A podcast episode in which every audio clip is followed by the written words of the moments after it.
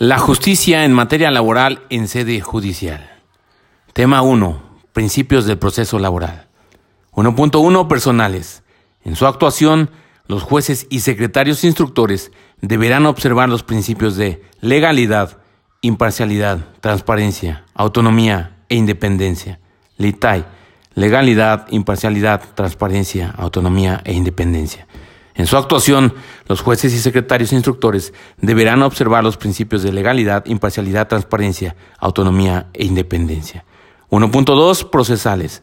El proceso del derecho del trabajo se rige bajo los principios de inmediación, inmediatez, continuidad, celeridad, veracidad, concentración, economía y sencillez procesal. Asimismo, será público, gratuito, predominantemente oral y conciliatorio. El proceso del derecho del trabajo se rige bajo los principios de inmediación, inmediatez, continuidad, celeridad, veracidad, concentración, economía y sencillez procesal. CCCSV. Continuidad, inmediación, celeridad, inmediatez, concentración, economía, veracidad y sencillez procesal. Asimismo, será público, gratuito, predominantemente oral y conciliatorio. 1.3 Fácticos. El juez deberá atender al principio de realidad sobre los elementos formales que lo contradigan.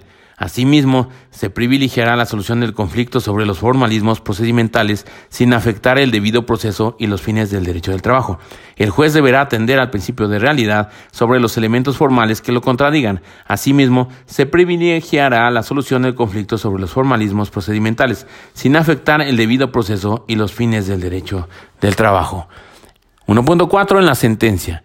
Las sentencias se dictarán a verdad sabida y buena fe guardada, verdad sabida y buena fe guardada, y apreciando los hechos en conciencia, sin necesidad de sujetarse a reglas o formulismos sobre estimación de las pruebas, pero los tribunales están obligados a estudiar pormenorizadamente las rendidas, haciendo la valoración de las mismas.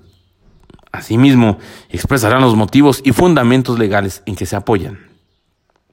Tema 2 el juez laboral como director del proceso. 2.1. Juez especializado. La función del juez da paso a una nueva forma de dirimir las controversias en materia laboral, pues un especialista tendrá a su cargo la atribución de solventar las problemáticas existentes entre los factores de la producción y el trabajador. Se hace referencia al juez como director del proceso, en virtud de sus amplias facultades para conducir la disputa laboral misma que podrá enfrentar con mayores herramientas epistemológicas, filosóficas y formales, cuya vigencia permitirá alcanzar el trabajo decente impulsado por la Organización Internacional del Trabajo. Aunado a lo anterior, la inmediación que emana del vocablo italiano inmediatezza constituye un pilar indispensable para la guía del proceso en manos del juez. 2.2. Juez Comisión Social. Lejos de ser algo novedoso, el papel protagónico del juez en el siglo XXI encuentra su legitimación histórica al constituirse en el personaje que vela por la aplicación e interpretación del marco jurídico, así como la relación que guarda éste en la realidad.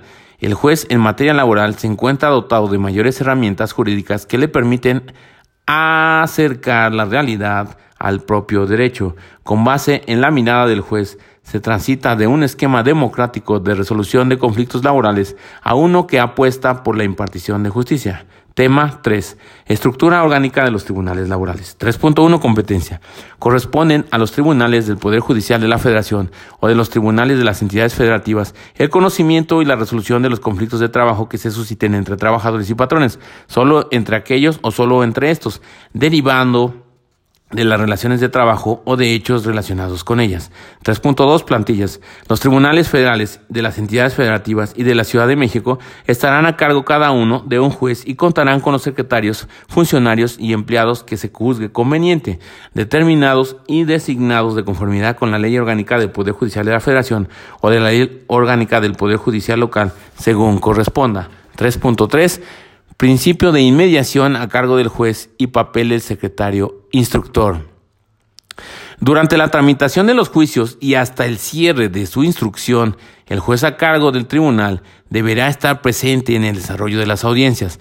Podrá auxiliarse de un secretario instructor para dictar los acuerdos relativos a la etapa escrita de procedimiento hasta antes de la audiencia preliminar, quien deberá verificar y en su caso certificar que las notificaciones personales se practicaron debidamente.